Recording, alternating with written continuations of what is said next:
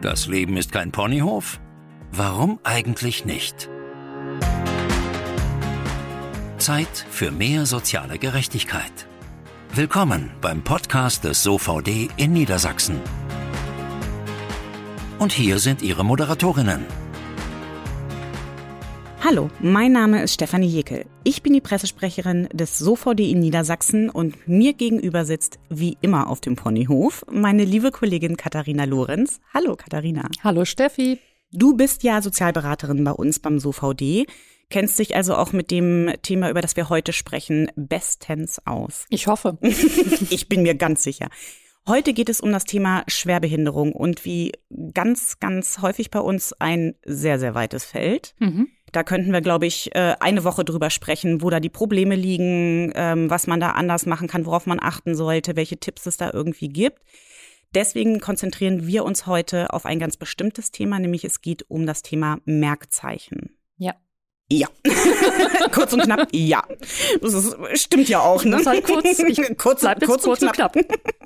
Das ist ein sehr, sehr beliebtes Thema bei uns in der Beratung, wie ich weiß. Und das ist natürlich auch kein Wunder, weil 920.000 Menschen in Niedersachsen haben eine Schwerbehinderung. Mhm. Nicht alle von ihnen haben Merkzeichen, das muss man auch sagen, ja. aber alle von ihnen haben einen Grad der Behinderung. Mhm. Und das klingt ja schon mal alles ganz kompliziert, Merkzeichen, Grad der Behinderung und so weiter und so fort. Ich komme da selber immer ganz durcheinander, was jetzt was ist, was steht mir wann irgendwie zu. Viele wissen auch gar nicht, wann ihnen Merkzeichen oder ein Grad der Behinderung zusteht. Da hilfst du dann weiter, da helfen die Kolleginnen und Kollegen irgendwie weiter, wenn es darum geht, irgendwie Anträge zu stellen, sich mit den Ämtern rumzuschlagen und so. Mhm. Dafür sind wir ja unter anderem auch genau. da. Wir sind aber auch dazu da, eben den Betroffenen zu erklären, was haben sie denn für Rechte? Was ja. können sie in Anspruch nehmen? Was haben sie für Vorteile? Was haben sie vielleicht auch manchmal für Nachteile? Ich wüsste aber erstmal gerne von dir, darf ich eigentlich, das interessiert mich, weil es nachher auch nochmal irgendwie Thema mit unserem Gast wird, darf ich eigentlich automatisch auf einem Behindertenparkplatz parken, wenn ich ein Merkzeichen habe?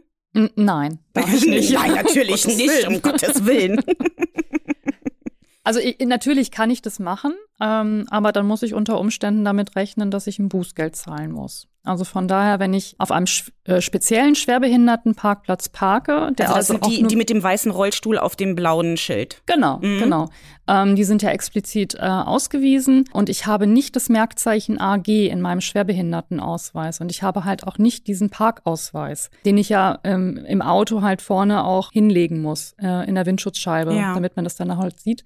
Dann äh, bin ich nicht berechtigt, auf diesem Parkplatz zu parken. Also weil das glauben ja, ähm, wenn ich mich nicht irre, ganz, ganz viele, ach naja, ich habe jetzt einen Grad der Behinderung mhm. oder ich habe überhaupt irgendein Merkzeichen aufgrund meiner Behinderung. Das heißt, ich darf auch auf so einem Behindertenparkplatz parken. Und das stimmt eben nicht. Genau, also das haben wir häufiger auch mal, ähm, dass tatsächlich dann die schwerbehinderten Menschen, wenn sie einen pa äh, Schwerbehindertenausweis zuerkannt bekommen haben, die legen dann einfach den Schwerbehindertenausweis äh, im Auto aus und denken, äh, jetzt sind sie berechtigt, halt auch diesen Schwerbehindertenparkplatz äh, zu nutzen. Und das ist aber nicht ähm, äh, richtig. Genau, das ist nochmal ein ganz wichtiger Tipp mhm. oder ein ganz wichtiger Hinweis an dieser Stelle. Ähm, nur weil ich einen Grad der Behinderung habe oder irgendein anderes Merkzeichen außer AG, berechtigt mich das nicht automatisch genau. auf einem Behindertenparkplatz zu parken. Wir kommen zu dem Thema nachher nochmal mit unserem ähm, Gast der heutigen mhm. Folge. Ich wüsste jetzt von dir gerne erstmal, erzähl mir mal ein bisschen was ähm, darüber, weil da gibt's ja auch viele Fallstricke und das ist nicht so ganz klar. Wo ist denn eigentlich der Unterschied zwischen einem Merkzeichen und einem Grad der Behinderung, den man ja auch GDB nennt? Mhm. Ne? Mhm. Also Merkzeichen werden im Grunde zuerkannt, wenn ich eine ganz bestimmte besondere Beeinträchtigung habe. Grundsätzlich ist es auch so, dass ich zunächst erstmal mindestens einen Grad der Behinderung von 50 benötige, also einen Schwerbehindertengrad, schwerbehindert sein muss, bevor überhaupt Merkzeichen geprüft werden. Und das Wichtige an den Merkzeichen ist, dass damit äh, bestimmte Vergünstigungen dann verknüpft sind. Ah ja, okay. Also, ne, deswegen, deswegen ist das auch wichtig, dass die Leute das rechtzeitig beantragen oder mal gucken, ob ihnen so ein Merkzeichen zusteht, weil da gehen eben so einige Vergünstigungen mit einher. Genau, also wenn wir jetzt mal bei diesem äh, Parkausweis bleiben, wenn ich jetzt das Merkzeichen AG im Schwerbehindertenausweis zuerkannt bekomme, bekomme ich diesen Parkausweis, darf auf dem Schwerbehindertenparkplatz parken. Oder wenn ich das Merkzeichen BL für blind bekomme, dann kann ich zum Beispiel Landesblindengeld beantragen. Mhm. Also das sind nochmal ganz spezielle Vergünstigungen, äh, die damit einhergehen. Und das ist dann unabhängig erstmal vom Grad der Behinderung. Okay, und der Grad der Behinderung sagt etwas darüber aus, wie schwer meine Behinderung ist? Genau, wie, also wie stark ich im Grunde halt äh, in meiner Teilhabe beeinträchtigt bin. Und dieser Grad der Behinderung wird in Zehnergraden äh, zuerkannt. Das heißt also von ähm, von dem Grad der Behinderung 10 bis äh, hoch zum Grad der Behinderung 100 gibt es da im Grunde dann Abstufungen. Und damit sind dann auch verschiedene, sage ich mal, Nachteilsausgleiche, verschiedene Vergünstigungen mit verknüpft. Also ich weiß ja aus unserer Beratung, dass das Merkzeichen AG da immer eine große Rolle spielt. Das ist, ähm, viele wollen das beantragen, da gibt's hohe Hürden, wenn ich mich ja. nicht irre. Ähm, das heißt für mich als ähm, jemand, der sich damit gar nicht auskennt, hm, wenn, der so wenn das so beliebt ist, das Merkzeichen, gibt es da vielleicht auch viele Vorteile? Was, was für Voraussetzungen muss ich denn mitbringen, um das Merkzeichen zu bekommen und was für Vergünstigungen bringt es denn mit sich?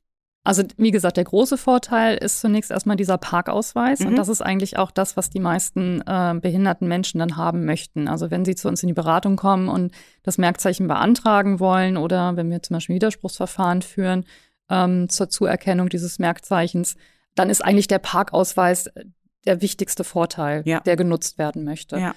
Es gibt dann noch ein paar andere Vorteile, aber ähm, ja, die sind dann weniger wichtig eigentlich für die, für die behinderten Menschen. Das ist zum Beispiel eine Kraftfahrzeugsteuerbefreiung das heißt, ich muss halt keine äh, Kfz-Steuer mehr bezahlen. Spart aber Geld, ne? Spart Geld. Oder aber ähm, ich habe auch äh, die Möglichkeit, dann äh, kostenlos mit dem öffentlichen Personennahverkehr mhm. zu fahren. Spart auch Geld. Spart auch Geld. Und ist gut für die Umwelt. Ist auch gut für die Umwelt. Das Problem ist natürlich halt so ein bisschen, ähm, wenn ich so stark beeinträchtigt bin, ich komme gleich nochmal zu den Voraussetzungen, dann nutzen diese, die, nutzt dieser Personenkreis eigentlich doch eher das Auto als mhm. den öffentlichen Personennahverkehr. Der ja auch meistens nicht barrierefrei ist. Ne? Der ist nämlich genau, das ist ein großes Problem, der ist häufig nicht barrierefrei. Also wer schon mal mit dem ICE gefahren ist, äh, der weiß ganz genau, also selbst die neuen ICEs ähm, habe ich keine Möglichkeit, äh, mit dem Rollstuhl im Grunde halt eigenständig den ICE zu ja. befahren oder zu betreten. Ich brauche immer jemanden, der mir dann im Grunde hilft. Das heißt, ich muss diese Fahrt auch immer wieder, ähm, also immer vorher auch ankündigen. Und das ist natürlich sehr nervig und von daher kann ich gut verstehen, dass die meisten dann doch eher auf das Auto sich fokussieren und deswegen ist dieser Parkausweis so wahnsinnig wichtig für die Menschen. Okay, und was für Voraussetzungen muss ich denn mitbringen, um dieses Merkzeichen zu bekommen? Also die sind tatsächlich sehr hoch, die Hürden. Das heißt also, ich muss nachweisen, dass ich eine erhebliche mobilitätsbezogene Teilhabebeeinträchtigung Ach, habe. Gott. Das ist sehr kompliziert. Kein Wunder, dass genau. das mal wieder keiner versteht. Ne? Okay, übersetzt das bitte mal für uns. Genau, also Zudem muss man wissen, diese Teilhabebeeinträchtigung muss äh, mindestens mit einem Grad der Behinderung von 80 einhergehen. Das heißt also, wenn ich einen Grad der Behinderung von unter 80 habe, ähm, dann kommt dieses Merkzeichen für mich in dem Moment schon gar nicht mehr in Frage. Aha, okay. Also das ist das Erste. Diese besondere oder erhebliche mobilitätsbezogene Teilhabebeeinträchtigung. Gott, dass du das überhaupt aussprechen kannst, wirklich. Echt, ich bewundere dich sehr. Ja, das ist mein täglich Brot. Was, ne? Mobilitätseingeschränkte Teilhabeberechtigung? Er, erhebliche mobilitätsbezogene Teilhabebeeinträchtigung. Okay, ja, ja. Ich, über, ich überlasse es dir, das zu sagen. Genau. Also diese erhebliche mobilitätsbezogene Teilhabebeeinträchtigung liegt immer dann vor, wenn der Betroffene sich außerhalb seines Autos, äh, und zwar von den ersten Schritten an schon, nur noch unter großer Anstrengung und auch nur noch mit Unterstützung durch andere oder zum Beispiel mit Hilfsmitteln, also wie im Rollator oder im, im Gehstock, fortbewegen kann. Oh Gott, oh Gott. Und das bedeutet eigentlich, dass dazu insbesondere Personen zählen, ähm, die dauerhaft, also auch für sehr, sehr kurze Entfernungen, eigentlich auf einen Rollstuhl angewiesen sind. Ach so, okay. Das bedeutet zwar nicht, dass, also eigentlich ist es so, dass man halt dann auch eine Rollstuhlversorgung benötigt. Mhm. Ne? Okay. Ne? Und dieser Personenkreis ist einfach sehr, sehr eng. Das hat einfach was auch damit zu tun, dass man damit im Grunde halt, ähm, weil aus städtebaulichen Erwägungen einfach sehr wenig Parkplätze auch in den Städten vorhanden sind, dass man den Personenkreis sehr, sehr eng halten möchte, weil man nur sehr wenige Parkplätze ähm, ausweisen kann, äh, die dann tatsächlich auch von diesem schwerbehinderten Personenkreis äh, genutzt werden ja, können. Ja, da sprechen wir nachher nochmal drüber. Genau. Ähm, aber diese Problematik, du sagst, naja, Rollstuhlfahrer und Fahrerinnen, ne, die bekommen meistens das, das, das Merkzeichen mhm. AG. Ähm, da geht es ja auch so ein bisschen ähm, in dem Fall drum, den du uns heute mitgebracht hast, von mhm. Herrn Kreuzer, wenn ich mich nicht irre. Genau. genau. Okay, Herr Kreuzer, erzähl mal, Herr Kreuzer kam zu dir in die Beratung und wollte das Merkzeichen beantragen? Nein. Nein, also es war so, der ähm, Herr Kreuzer war ähm, 67 Jahre alt. Der lebte seit dem Tod seiner Frau vor circa zwei Jahren, war das, glaube ich, alleine und der hatte einen Schlaganfall erlitten. Mhm. Ähm, mit einer Hemiparise, das heißt also mit einer Lähmung rechtzeitig. Und das Problem war bei ihm halt, dass er aber auch schon vorher erhebliche Einschränkungen hatte. Der hatte so Durchblutungsstörungen, ganz schlimme hatte eine Spinalkanalstenose. Ach du großer Gott. Ähm, ja. Das heißt, ähm, hatte da also eine Verengung im Wirbelkanal. Ähm, man hatte ihn vor ein paar Jahren auch schon mal äh, operiert. Da waren also auch war ein Teil der Wirbelsäule versteift worden. Das heißt, er hatte also doch sehr starke orthopädische Einschränkungen. Jetzt kam dieser Schlaganfall noch dazu. Und war er vor dem Schlaganfall? Wie, wie hat er sich denn davor bewegt? Weil das klingt ja alles ganz furchtbar. Dem ging es ja offensichtlich schon vor dem Schlaganfall ziemlich schlecht. Also dem ging es vor dem Schlaganfall schon äh, nicht so gut. Der hatte aber noch gearbeitet, hatte das Merkzeichen G gehabt äh, wegen dieser erheblichen. Was ist G? Äh, für Gehbehinderung. So, also eine okay. Gehbehinderung lag schon auch vor. Hm. Und äh, wie gesagt, wegen dieser Versteifung der Wirbelsäule. Und der hat das ganz gut gehandelt, aber das Problem war dann eigentlich der Schlaganfall. Also Mhm. diese Lähmung dann nochmal zusätzlich. Und damit fing eigentlich das Drama an. Das heißt, er hatte also dann einen Antrag gestellt auf Zuerkennung von diesem Merkzeichen AG, weil er dann auch auf einen Rollstuhl angewiesen war. Und es wurde abgelehnt. Ach, Mhm. du siehst mich sprachlos. Also für mich als Laien ist es schon relativ klar, wenn ich rechtzeitig gelähmt bin, wie soll ich mich denn da fortbewegen, wenn nicht mit einem Rollstuhl? Naja gut, es gibt tatsächlich Menschen, die nach dem Schlaganfall, also wenn sie halbseitig gelebt sind, sich auch noch mit dem äh, Gehstock fortbewegen Ach können. so, okay. Ne? ja. Also das, das ist möglich. Die müssen nicht unbedingt auf einen Rollstuhl angewiesen sein. Aber bei ihm kamen ja im Grunde all diese anderen Erkrankungen, die er vorher schon hatte, dazu. Also das war dann einfach eine Verquickung von vielen Erkrankungen, die einfach dazu geführt haben, äh, dass er nicht mehr in der Lage war, auch selbst kurze Strecken halt ohne den Rollstuhl zurückzulegen. Aber ähm, wusste das Versorgungsamt ist dafür zuständig Das, für das Landesamt für Soziales. Mhm. Ah, äh, okay. Das hieß, Landes- früher, hieß früher, Ach, hieß früher äh, Versorgungsamt, deswegen äh, komme ich da drauf. Ja, ja, ne? genau. Okay, also hieß früher Versorgungsamt äh, und heißt jetzt aber Landesamt für, Soziales. Hm. Wussten die nicht, dass er im Rollstuhl sitzt? Naja, das Problem war so ein bisschen, dass, also man hatte ihm einen Grad der Behinderung von 90 zuerkannt, aber nicht dieses Merkzeichen AG. Und das Problem ist natürlich immer so ein bisschen, wir hatten den Antrag ja nicht gestellt. Das hat er Ähm, selber gemacht, Das hat ne? er selber gemacht. Ja. Und wir wussten natürlich auch nicht, was seine Ärzte dazu geschrieben haben. Also normalerweise ist es so, dass das Landesamt dann in solchen Fällen die behandelnden Ärzte anschreibt und darum bittet, dass man halt kurz auch schildert, warum äh, tatsächlich der Betroffene oder der Antragsteller, welche Voraussetzungen erfüllt sind für diese Zuerkennung des Merkzeichens. Also die wollen das dann nochmal kontrollieren, ne? Also du, Klar. du ähm, füllst diesen Antrag aus. Klar, du kannst natürlich auch mit reinschreiben, also das tun wir ja dann auch, ähm, dass wir dann äh, mitteilen, dass er natürlich da erhebliche Gehbeeinträchtigungen hat.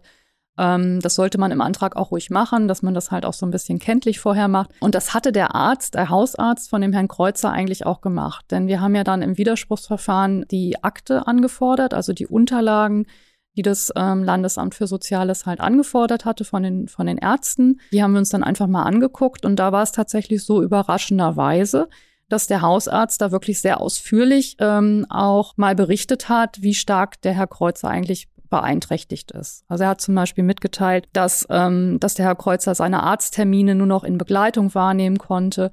Einkaufen war zum Beispiel gar nicht mehr möglich. Das hat dann der Sohn komplett übernommen, weil er einfach auch gar nicht mehr in der Lage war, mit dem Auto zum ähm, Supermarkt zu fahren und dann im Grunde vom Parkplatz aus diese paar Schritte zum Supermarkt zu gehen und dann Klar, im Supermarkt sich dann Lähmung, ne? äh, fortzubewegen. Also das Ja. war für ihn halt total schwierig. Und das hatte der Arzt äh, relativ klar auch mitgeteilt, hat dann auch gesagt, also durch diese Hemiparese, also diese halbseitige Lähmung, ähm, war es einfach auch so, dass sein Gangbild sehr verlangsamt war, dass er das ähm, andere Bein halt nachgezogen hat und dass er eigentlich ohne Rollstuhl äh, sich auch nicht mehr fortbewegen konnte und hatte auch darauf hingewiesen, dass das Landesamt doch den Herr Kreu Herrn Kreuzer persönlich begutachtet. Und Okay, also das heißt, das Landesamt wusste eigentlich, er sitzt im Rollstuhl. Der Arzt ähm, hat das, so wie du das hinterher festgestellt hast, eigentlich auch wirklich relativ gut dokumentiert. Mhm. Ähm, da frage ich mich natürlich, wie kann es sein, dass sie dann trotzdem sagen, nö, keine außergewöhnliche Gehbehinderung? Naja, das Problem war so ein bisschen, dass es nicht nur diesen Befund, diesen recht guten Befundbericht des Hausarztes gab, sondern was das Landesamt für Soziales natürlich auch gemacht hat, die haben den Reha-Entlassungsbericht und auch den, das Pflegegutachten angefordert. Weil der Herr Kreuzer hatte eine Reha nach diesem Schlaganfall und er hatte auch einen Pflegegrad beantragt, weil er so stark eingeschränkt war. Und das Problem war, in dem Reha-Entlassungsbericht stand, der Herr Kreuzer hätte in der Reha vordergründig den Rollator benutzt. Und auch in dem Pflegegutachten wurde mitgeteilt, dass er sich eigentlich in der Wohnung mit dem Gehstock so ganz gut äh, fortbewegen kann. Das stimmte aber tatsächlich halt nicht. Also Herr Kreuzer sagte, nee, das, das war nicht richtig. Äh, ich habe tatsächlich in der Reha ausschließlich den Rollstuhl nur nutzen können. Oh. Der Rollator ging gar nicht. Und auch in der Wohnung ähm, habe ich den Rollator und kann da wirklich nur ganz, ganz wenige Schritte halt mit zurücklegen. Und von daher hat natürlich das Landesamt hier eine bewertende Betrachtungsweise halt äh, angesetzt und hat aber gesagt, der Reha-Entlassungsbericht und auch das Pflegegutachten sind für sie vordergründig halt wichtiger oder eindeutiger zu bewerten als jetzt das, ähm, ähm, als die Bescheinigung des Hausarztes. Ja, haben sie sich ein bisschen einfacher gemacht. Ist ja auch einfacher für sie, ne? Können sie ja irgendwie sagen, okay, ne, wir nehmen nur das, was im Reha-Antrag genau. und im Pflegegutachten steht, ne, ob sich da nochmal was geändert hat, ob es vielleicht auch schlimmer geworden ist oder so, ist uns egal. Genau. Was der der Hausarzt, der ähm, von Herrn Kreuzer häufiger mal aufgesucht wird, nehme ich an. Was der sagt, ist uns irgendwie egal. Wir lehnen das ab. Genau, also das war wirklich halt eine, doch eine große Problematik. Ähm, es war dann auch so, dass der Hausarzt eigentlich auch mitgeteilt hatte, dass es vielleicht ganz gut wäre, wenn der Herr Kreuzer persönlich begutachtet wird. Ja. Also da hatte er eigentlich auch in seinem Befundbericht darauf hingewiesen, damit das äh, Landesamt für Soziales sich auch einen Eindruck äh, von diesen individuellen Beeinträchtigungen machen kann. Denn nach Aktenlage ist das natürlich manchmal auch ein bisschen schwierig. Aber Mach, machen die das äh, so Begutachtung? Also wir haben ja auch schon mhm. ne, in unserer letzten Folge zum Thema Pflege irgendwie darüber gesprochen. Ne? Wie ist das mit der Begutachtung? Mhm. Wie macht denn das Landesamt das? Machen die viele Begutachtungen, was ja sinnvoll wäre in dem Bereich? Oder sagen die, ach nee, ist einfacher, wir lassen uns mal die Akte kommen und werfen da einen Blick rein und dann treffen wir schon die richtige Entscheidung? Also ich sag mal so, die machen eigentlich so gut wie gar keine Begutachtung mehr. Ach so, nicht mehr heißt, früher war das mal anders. Also vor ein paar Jahren war es tatsächlich noch so, ähm, dass ähm, das Landesamt doch eher auch mal eine Begutachtung durchgeführt hat. Vielleicht nicht immer im Antragsverfahren, aber spätestens auch im Widerspruchsverfahren gab es das doch häufiger. Davon ist das äh, Landesamt eigentlich komplett ähm, abgerückt. Weil?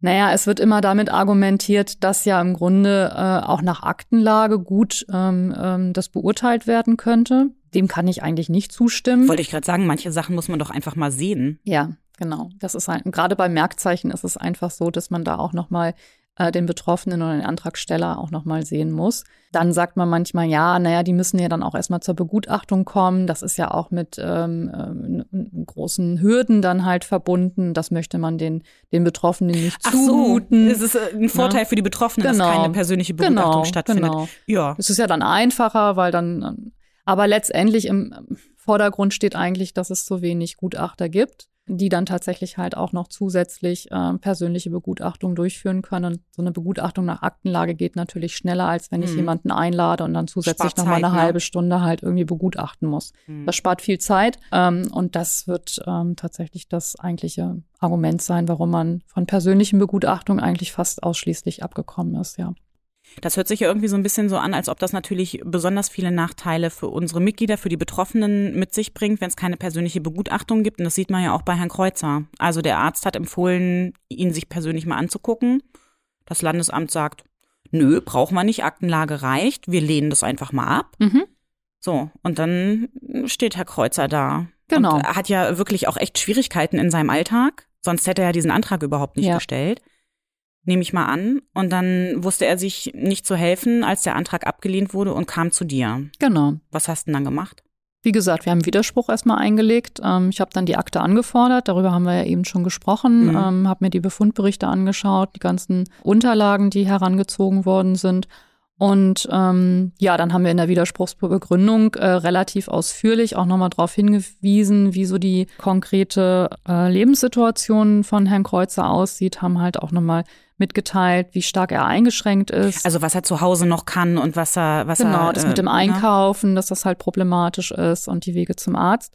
Und haben dann mitgeteilt, ähm, dass tatsächlich halt diese Aussage aus dem Pflegegutachten aber auch aus dem Reha-Entlassungsbericht so nicht richtig ist und dass der Herr Kreuzer tatsächlich nur noch unter sehr erheblichen Schmerzen und eigentlich auch nur noch unter Nutzung von Hilfsmitteln, also wie zum Beispiel eines Rollators, wirklich ähm, sehr kleinschrittig, also sehr verlangsamt, ähm, nur noch wenige äh, Meter äh, laufen kann ja, außerhalb halt seines Kfz. Ne? Das muss man einfach mal so sagen. Nee, das ne? ging halt einfach auch nicht mehr. Und selbst ähm, wenn er dann diese paar Meter mit dem Rollator gelaufen ist, musste er meistens halt auch noch mal eine Pause einlegen von 15 bis 20 Minuten, weil oh, er so starke Schmerzen hatte, oh ähm, dass er, dass es einfach nicht möglich war, sich dann weiter fortzubewegen. Das klingt ja furchtbar. Genau, das war es auch. Also äh, er saß ja bei mir in der Beratung ja. und ich hatte das ja auch gesehen, wie er da im Grunde halt ähm, kam, mit dem ne? Rollstuhl kam und der hat mir das auch sehr, wie gesagt, äh, eindrücklich halt auch alles geschildert.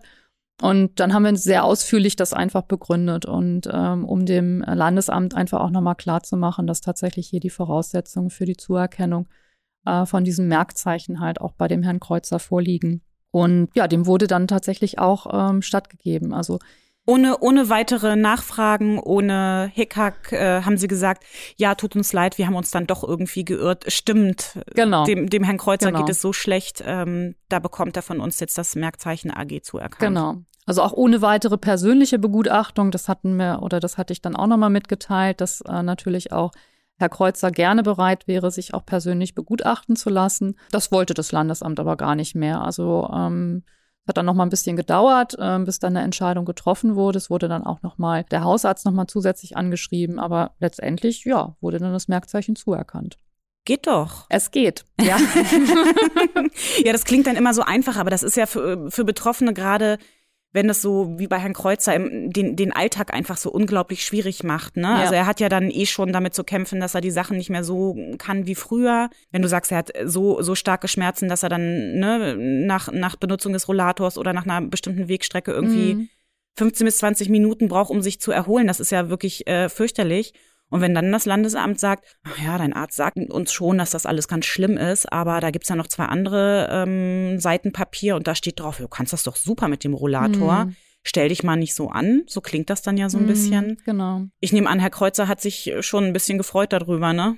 Ja, also der Herr Kreuzer hat sich natürlich sehr gefreut, ähm, weil dieses Beispiel zeigt ja auch sehr eindrücklich, dass äh, die Voraussetzungen für das Merkzeichen AG doch sehr, sehr hoch sind, weil dieser Personenkreis einfach auch sehr, sehr klein ist und auch klein gehalten wird. Das muss man ganz klar sagen.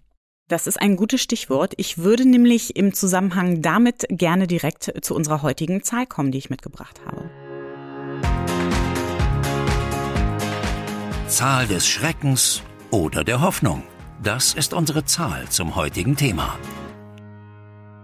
Die Zahl der heutigen Ponyhof-Folge, Katharina, ist die 9,2. Mhm. Mhm.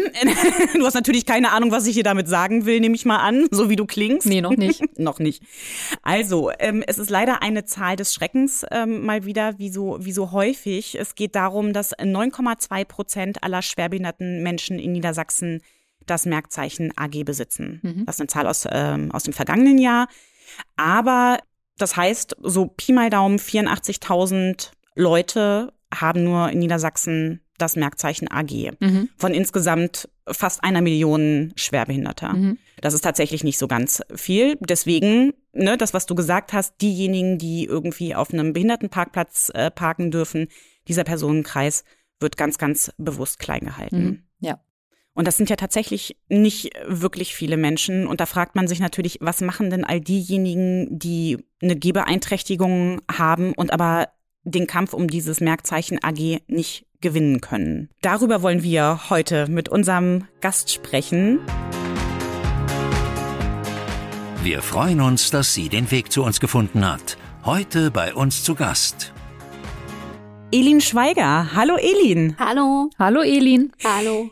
Elin, du bist ja nicht ganz umsonst hier. Du bist einerseits ähm, eine Kollegin von uns beiden. Du arbeitest mit uns oder mit mir zusammen in der Pressestelle des SOVD hier in Niedersachsen.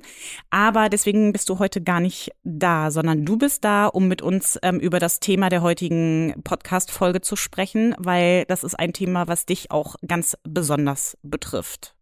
Genau. Genau. Denn du hast auch eine Behinderung und du kennst dich ziemlich gut aus mit diesem ganzen Merkzeichen, Grad der Behinderung, Geraffel, wann darf ich auf dem Parkplatz parken, warum darf ich das ähm, nicht mehr? Und obwohl du noch ganz jung bist, hast du da schon so einiges hinter dir. Das stimmt. Das stimmt. Darüber möchten wir gerne heute mit dir reden. Ähm, vielleicht magst du mal ganz kurz erzählen, damit wir uns das vorstellen können, was du überhaupt für eine Behinderung hast und wie dich das in der Mobilität irgendwie einschränkt.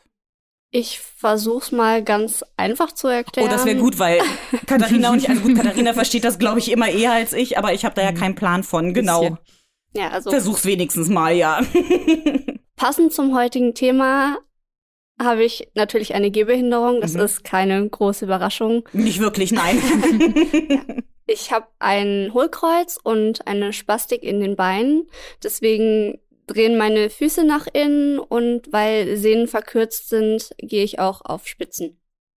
Also das heißt, du kannst natürlich schon laufen und du brauchst keine Hilfsmittel zum Laufen. Nichtsdestotrotz ist Gehen, weite Strecken und sowas für dich schon anstrengend. Genau, dann wird es irgendwann anstrengend. Das kann man sich vielleicht so ein bisschen vorstellen, als wenn immer mehr Gewichte auf den Beinen liegen und es dann immer schwieriger wird, voranzukommen, um das vielleicht mal so ein bisschen verbild zu verbildlichen. Ja, hast du dann richtig Schmerzen irgendwann? Ja. Also das heißt, wenn du längere Strecken laufen musst, irgendwann ist es dann nicht einfach nur unbequem oder ne, du hast, ähm, weiß ich nicht, ein bisschen schwere Beine oder so, sondern das tut halt echt irgendwann Ja. weh. Hm.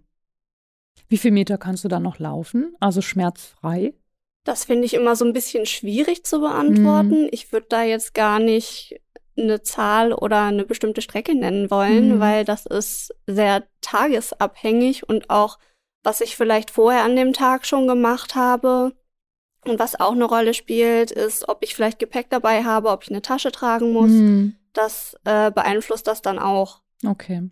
Naja, hat ja bestimmt auch damit zu tun, was das für eine Strecke ist, ne? Also im Sinne von, gehst du eine gerade Strecke, ist es wahrscheinlich einfacher für dich, als irgendwie so permanent bergauf zu laufen oder sowas. Ja, das macht natürlich Sowieso, auch einen ne? Unterschied. Ja, klar. Mhm. ja. Ähm, Elin, du hattest ja mal erzählt, dass du früher ähm, das Merkzeichen AG äh, hattest im Schwerbehindertenausweis. Und das hat man dir dann irgendwann aberkannt. Ähm, welchen Grund hatte das? Mhm, genau. Ich glaube, ich war ungefähr drei, als ich das Merkzeichen bekommen habe. Mhm. Da konnte ich eigentlich so gut wie gar nicht laufen, nur ein paar Schritte an der Hand. Ja. Und über die Jahre wurde der Schwerbehindertenausweis immer verlängert, auch mit dem Merkzeichen. In Mhm. den Bescheiden stand dann immer, dass es keine wesentliche Änderung gab. Deswegen wurde das eben weiter verlängert und ich habe das Merkzeichen behalten. Mhm. Und mit 18 wurde dann nochmal komplett neu begutachtet und da hat sich das dann eben geändert. Ja, okay. Also das heißt ja, würde, wenn ich das richtig verstehe, Katharina, wenn man ihr das aberkannt hat, heißt das ja eigentlich, also für mich jedenfalls, dass die Problematik, die vorher bestanden hat, dass es die nicht mehr gibt. Naja, zumindest, dass sich halt tatsächlich die Einschränkung so wesentlich gebessert hat, dass die Voraussetzungen, diese engen Voraussetzungen, die wir ja vorhin auch schon mal besprochen haben, bei der ELI nicht mehr vorlagen. Genau, und deswegen kann man dann ähm, oder ist das Landesamt in dem Moment äh, in der Lage, dann halt auch das Merkzeichen abzuerkennen. Genauso wie es auch einen Grad der Behinderung zum Beispiel herabstufen kann. Aber das würde ja bedeuten, dass Elins äh, Behinderung sich, also dass der Zustand sich verbessert hat. Elin, das stimmt doch aber überhaupt nicht, oder? Nein, natürlich nicht. Also, äh, äh, ne, du hast ja, das ist ja eine, äh, da haben wir noch gar nicht drüber gesprochen, das ist ja eine angeborene Behinderung. Genau, also es gab keine Wunderheilung. Es ist äh, äh, mh, bedauerlich, aber es, weil das klingt ja so, ne? Wenn ich vorher so ein Merkzeichen habe aufgrund einer bestimmten Behinderung und ich habe die Behinderung noch genau so, finde ich es schwer nachvollziehbar, warum das aberkannt wurde. Elin, haben die irgendwie gesagt, warum das, warum sie dir das wegnehmen? Also ich wurde begutachtet und in diesem Prozess musste ich dann ein paar Schritte über den Flur gehen. Das hattet ihr ja vorhin auch schon mal angesprochen. Und weil ich eben alleine gehen kann und ohne Hilfsmittel, wurde dann entschieden, dass ich nicht mehr zu diesem Personenkreis gehöre, dem dieses Merkzeichen zusteht. Also immerhin hast du ja wenigstens eine persönliche Begutachtung bekommen. Ne? Wir haben ja vorhin in dem Mm, Fall Katharina ja. schon, schon gehört, dass es äh, gerade in den letzten Jahren oder in den vergangenen Jahren sehr, sehr abgenommen hat, dass es so eine persönliche Begutachtung überhaupt gibt. Also da, Elin, kannst du dich ja, glaube ich, schon mal glücklich schätzen, so halbwegs jedenfalls. Du siehst aber in, de in deinem Gesicht lese ich, äh, dass die Begutachtung schon irgendwie ein bisschen schräg war. Ja, das ist alles nicht ganz so optimal gelaufen, jetzt mal abgesehen vom Ergebnis. Äh, ich hatte sogar zwei Begutachtungen, weil ich dann auch Widerspruch eingelegt habe, was abgewiesen wurde und danach dann auch geklagt habe. Hm. Und in beiden Fällen waren die Gutachter, naja, sagen wir mal, nicht unbedingt darauf bedacht, mir das Merkzeichen auch wirklich zu erkennen zu wollen. Hattest du so ein bisschen das Gefühl, die kommen und mit dem Ziel, dir das schon irgendwie abzuerkennen? Zumindest ganz klar bei der ersten Begutachtung, da kam ich in den Raum und es war eigentlich schon von vornherein klar, dass das Urteil negativ ausfallen würde. Wieso war das klar für dich? So einfach, wie der Gutachter mit mir gesprochen hat. Er hat zum Beispiel auch, meine Mutter war mit dabei, weil ich das einfach nicht alleine machen wollte. Ich war zwar schon 18 zu dem Zeitpunkt, aber einfach als moralische Unterstützung war meine Mutter Ja. dabei. Hm. Der Gutachter hat erstmal vornehmlich mit meiner Mutter gesprochen. Und dann hat er auch unangebrachte Fragen gestellt, zum Beispiel, was denn meine Eltern verdienen würden, was ja mit der Sache überhaupt nichts zu tun hat. Wollte ich gerade sagen, nee. Katharina, sind das, sind das Fragen, die, mm -mm. die gestellt, also. Mm die haben ja, warum, die, warum? Daran kann man ja die Voraussetzung, knüpft man ja nicht die Voraussetzung für die Zuerkennung eines Merkzeichens. Also Einkommen und Vermögen spielen da auch im Schwerbehindertenrecht in dem Moment halt keine Rolle. Also für die Zuerkennung eines Merkzeichens oder für die Zuerkennung eines Grades der Behinderung ähm, sind das irrelevante äh, Informationen. Von daher ist das wirklich das ein bisschen ein Quatsch, ne? schwierig, ja. Und in dem zweiten Gutachten hat mir der Gutachter dann nach der Begutachtung, das war dann natürlich nicht die offizielle Version, gesagt, dass er keine großen Chancen sieht, dass ich das Merkzeichen bekomme, weil ich ja eine gute Bildung habe. Ah, das ist, okay. das, ist, ist auch ein bisschen so, schon mal gehört, Katharina? Nein, habe ich bisher auch noch nicht gehört. Also das ist tatsächlich schräg, ne? Weil, ja. weil ähm, oh super, habe ich, hab ich mhm. Abi und vielleicht irgendwie studiert, dann ähm, kann ich mich von einem Merkzeichen verabschieden. Mhm. Ja, Scheint also so zu sein, ja. Ein bisschen, wirklich ein bisschen schräg. Also ich frage mhm. mich gerade, wenn Elin das so erzählt, ne, mit dem mhm. Einkommen ihrer Eltern und mhm. ne, mit dem, mit dem Bildungsgrad, Gehen die Gutachterinnen und Gutachter irgendwie davon aus, dass Menschen, die ein entsprechendes äh, Einkommen haben oder einen bestimmten Bildungsgrad, dass die sich vielleicht besser organisieren können oder, oder mehr Unterstützung haben und deswegen das Merkzeichen nicht brauchen? Also ich kann überhaupt hm. nicht äh, wechseln, warum warum ähm, solche, solche seltsamen Fragen was damit zu tun haben sollen, welche körperlichen Voraussetzungen ich für so ein Merkzeichen mitbringe. Oder dass sie ihre Behinderung möglicherweise dadurch finanziell besser ausgleichen können. Also ja, zum, ne, zum Beispiel kann ich, äh, ich sag's jetzt mal ganz, ganz äh, krass, Elin, ich, ich weiß nicht, ne, wenn deine Eltern genügend Geld haben, können sie dir dann vielleicht das Taxi zahlen zum Supermarkt, äh, das direkt vor dem Eingang erhält und du brauchst den Behindertenparkplatz beim Supermarkt gar nicht. Also ja. ich, ich weiß nicht, steckt, steckt sowas dahinter? Ich frage mich das tatsächlich, was das ansonsten soll.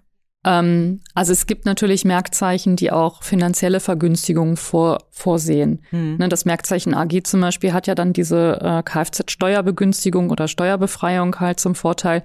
Oder aber die Krankenkasse übernimmt die Fahrtkosten zur ambulanten Behandlung, wenn ich das Merkzeichen AG habe. Ja. Also das gibt's schon.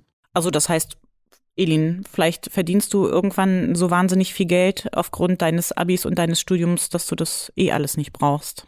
Das mag sein, das müsste man den Gutachter fragen. Ja. Aber hat natürlich mit dem Parkausweis jetzt selber nichts zu tun. Ne? Also das muss man ganz klar sagen, denn eine bedarfsgerechte Parkmöglichkeit für Menschen mit einer außergewöhnlichen Gehbehinderung ähm, äh, bekomme ich ja dann trotzdem nicht. Ich kann mir ja keinen äh, behindertengerechten äh, Parkplatz kaufen. Also die Möglichkeit habe ich ja nicht in der Stadt. Nee, also das ist ja auch nur eine Vermutung, mhm. weil ich mich einfach so wundere, wie die zu solchen Fragen kommen, die tatsächlich ja mit der ursprünglichen Thematik echt so gar nichts zu tun haben. Mhm. Ja, das stimmt. Gut. Und das Klageverfahren war dann auch nicht erfolgreich. Also das, du hattest dann ja auch nochmal, ne, du hattest ähm, Widerspruchsverfahren geführt und ein Klageverfahren. Und äh, auch im Klageverfahren wurde dann also bestätigt, dass das äh, in Ordnung ist, dass dir das Merkzeichen aberkannt wird. Ja, der zweite Gutachter hat dann auch befunden, dass ich nicht mehr zu dem Personenkreis gehöre, dem das Merkzeichen zusteht und dementsprechend auch der Parkausweis nicht mehr. Okay, also die Klage wurde auch abgewiesen und ähm, damit war es das dann eigentlich für dich. Genau, ich habe dann auch nichts mehr weiter unternommen, mhm. weil das für mich einfach eine riesen emotionale Belastung war. Ich hatte gerade mein Studium angefangen, deswegen habe ich das nicht mehr weiter ja. Ja, das glaube ich. Also auch gerade, weil du ja zwei Begutachtungen eigentlich über dich ergehen lassen musstest dann auch nochmal. Genau. Ähm, Gab es sonst noch Probleme irgendwie während des Verfahrens oder war ja, das eigentlich? Ist es im Ganzen irgendwie nicht so wirklich gut gelaufen, weil der Anwalt, an den ich mich gewandt hatte, ist zwischenzeitlich verstorben. Oh. Also mitten im Verfahren. Genau, das mhm. hat mir aber niemand gesagt und es gibt da ja so eine Frist, bis zu der man den Anwalt wechseln kann und die hatten, haben die abgewartet, dass ich quasi gar keine Möglichkeit mehr hatte zu sagen, ich suche mir jetzt einen anderen Anwalt. Also die Kanzlei hat dir nicht früh genug Bescheid gesagt, genau. dass, der, dass dein Anwalt verstorben ist. Oh, das ist ja auch nett, ne? Und dann hat eine fachfremde Kollegin meinen Fall übernommen. Die kam, glaube ich, aus dem Immobilienrecht, wenn ich mich richtig erinnere. Und oh, das ist also ganz, ganz nah dran, ne? Genau. Also sie war keine Fachanwältin für Nein. Sozialrecht. Dementsprechend okay. überhaupt keine Ahnung. Die hat dann vor Gericht hm. Notizen verwendet, die ich ihr gegeben habe, indem ich den vorherigen Verlauf so ein bisschen zusammengefasst habe, was natürlich nicht viel gebracht mhm. hat, weil ich ja auch kein Jurist bin, dann hätte ich mich auch selbst vertreten. Wollte ich gerade sagen, Ja. dann hättest du das auch selber machen können, Ja, ja? ja. Ja.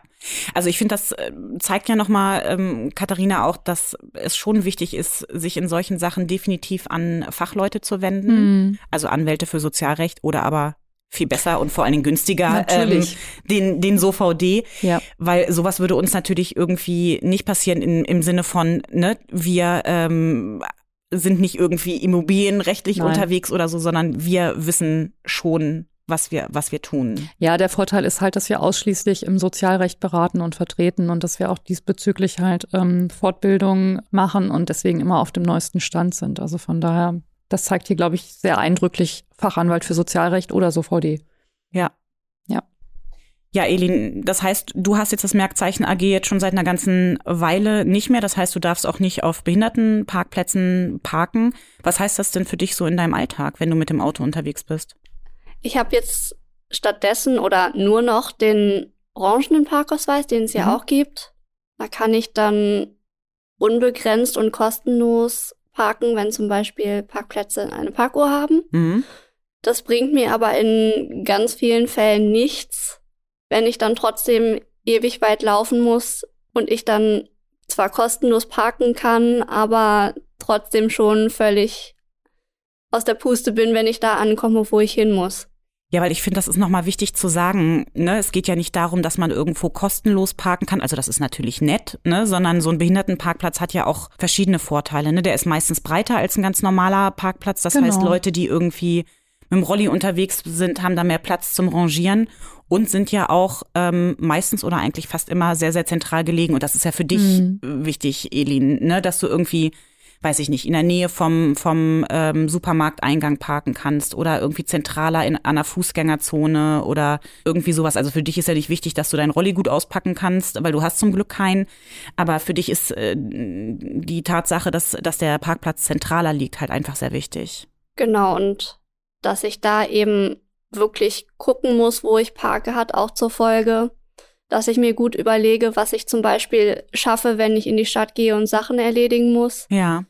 Damit es dann einfach nicht zu viel wird, gerade wenn ich vielleicht auch mal allein unterwegs bin, stehe ich dann da und komme nicht mehr nach Hause vielleicht. Mhm. Sonst, wenn jemand dabei wäre, könnte ich mich ja im allergrößten Notfall vielleicht noch abholen lassen, aber Ja. das ist auf jeden Fall ein Problem. Also das ist ja für dich auch besonders schwierig, weil du wohnst ja nicht zentral in der Stadt. Das heißt, du bist auch relativ stark auf das Auto angewiesen. Das macht es natürlich nochmal doppelt und dreifach schwierig. Also du könntest, äh, wenn du in, ne, in Hannover Mitte wohnen würdest, könntest du eher irgendwie die Bahn, wenn sie denn vernünftig barrierefrei ist, ähm, gut nutzen. Aber so, ne, wie du eben wohnst, brauchst du das Auto. Das heißt, du bist eigentlich auch auf Behindertenparkplätze angewiesen. Und es macht dir schon Schwierigkeiten, dass du die nicht nutzen kannst. Ja, das heißt für mich dann ganz oft, dass ich am Ende des Tages dann wirklich Schmerzen habe und tatsächlich auch Schmerzmittel nehmen muss. Ja. Und natürlich wäre es schön, wenn es anders wäre, aber weil eben die Hürden so hoch sind, habe ich da in meinem Fall natürlich keine Chance. Ja. Hm. Katharina, da, du hattest das vorhin, glaube ich, auch schon mal ähm, angedeutet äh, bei, bei Herrn Kreuzer oder davor, Mhm. dass das natürlich, mh, und ich finde das relativ zynisch irgendwie, dass es nur einen bestimmten Bestand an Behindertenparkplätzen gibt und so natürlich irgendwie versucht wird, den Personenkreis ähm, relativ klein zu halten. Genau. Also das heißt, wenn ich das jetzt mal so zusammenfasse, würde ich jetzt sagen, naja, man guckt halt, was an Bestand irgendwie da ist und nicht, was an Bedürfnissen da ist. Genau. Oder sehe ich das falsch? Ja, also ähm, ganz klar ist, ähm, es muss städtebaulich geboten sein, halt auch bedarfsgerechte Parkmöglichkeiten für ähm, außergewöhnlich oder aber auch für gehbeeinträchtigte Personen, äh, schwerbehinderte Personen zu, zu schaffen. Also nicht nur für diejenigen, die äh, jetzt die Voraussetzungen für das Merkzeichen AG erfüllen, ähm, sondern auch zum Beispiel jetzt halt Personen so wie Elin, die einfach eingeschränkt sind und lange Strecken nicht, nicht laufen können. Und das zeigt halt auch ganz gut, dass auch der ähm, öffentliche Personennahverkehr halt anders ausgestattet sein muss. Ne? Also barrierefrei und, und dass es dann zum Beispiel mehr Busse geben muss, äh, mehr Möglichkeiten halt auch für gehbehinderte Menschen halt auch öffentliche, ähm, den öffentlichen Nahverkehr zu nutzen, äh, um nicht immer auf das Auto angewiesen sein zu müssen. Ja, das stimmt. Also was ich, wo ich auch nochmal irgendwie kurz darauf hinweisen möchte, ist, dass wir als SOVD ja dann natürlich auch immer stark an der, an der Seite der Betroffenen sind, auch, Mhm. auch politisch, dass wir uns da stark machen ne, dass es, dass es mehr Behindertenparkplätze gibt, ähm, damit, damit ähm, die auch eben von, von Menschen ähm, genutzt werden können, die so wie Elin eine Gehbeeinträchtigung haben, die mit dem Rollator unterwegs sind, die andere Einschränkungen haben. Mhm. Aber das ist tatsächlich, äh, habe ich jedenfalls so in den vergangenen Jahren festgestellt, irgendwie echt ein hartes Brett, was man da irgendwie so bohren muss, gerade so bei den Städten und Kommunen. Ja, das ist eine knappe Ressource und deswegen muss der Kreis der Begünstigten äh, klein gehalten werden. So, das ist ähm, die, ja. die Aufgabe scheinbar der Städte. Das klingt echt alles ziemlich, ziemlich schwierig und anstrengend. Elin, was würdest du dir denn wünschen, wenn es nicht das Merkzeichen AG ist, was ja tatsächlich eher nicht so der Fall ist? Was würdest du dir denn wünschen? Also ich fände es wichtig, wenn es für Menschen so wie mich, die nicht in das Raster reinfallen, dass sie auf einem Behindertenparkplatz parken können, andere Möglichkeiten gibt, dass sie näher parken können und eben nicht erstmal ewig lange Strecken laufen müssen. Also mir wäre es auch nochmal wichtig, an der Stelle äh, zu sagen und ähm, alle Hörerinnen und Hörer auch zu bitten, das nicht zu tun, nämlich auf einem ähm, behin ausgewiesenen Behindertenparkplatz zu parken, weil Elin, das kennst bestimmt auch du, noch von früher jedenfalls, ähm, wie das ist, wenn du eigentlich das Anrecht hast, auf so einem Parkplatz äh, zu stehen, aber da parkt schon jemand und zwar unberechtigterweise. Ja, das habe ich tatsächlich öfter erlebt und es fällt mir auch heute noch hm. auf. Und ich kann es absolut nicht verstehen, warum sich jemand dann auf so einen Parkplatz stellt, wenn er naja, es gesund ist, halt ist. Bequem, ne? Und zentral. Ja. So, ne? Die Parkplätze sind größer, ähm, es ist näher dran. Also das, was, was es für dich an Vorteilen hätte. Aber eben, es ist halt eben, ne, es nimmt halt denen, die es wirklich dringend, dringend brauchen, irgendwie den, den benötigten Parkplatz weg. Und ähm, ich fände es halt wichtig, wenn die Leute tatsächlich auch nur da parken, wo sie parken dürfen, weil den Betroffenen geht es ja meistens irgendwie schon schlecht genug. Das stimmt. Genau. Ja, ihr beiden, vielen, vielen Dank für diese Podcast-Folge. Ähm, Elin, danke, dass du bei uns warst. Es war schön. wirklich ähm, sehr, sehr, sehr nett von dir, dass du mal so deine, deine Erfahrungen mit uns geteilt hast. Ähm, Katharina, auch mit dir. Es hat mir wieder viel, viel Spaß gemacht hier bei uns danke, auf dem Ponyhofen. Auch gerne. Mhm. Dann würde ich sagen, sagen wir ähm, Tschüss und bis zum nächsten Mal. Ja. Ciao. Tschüss. Tschüss.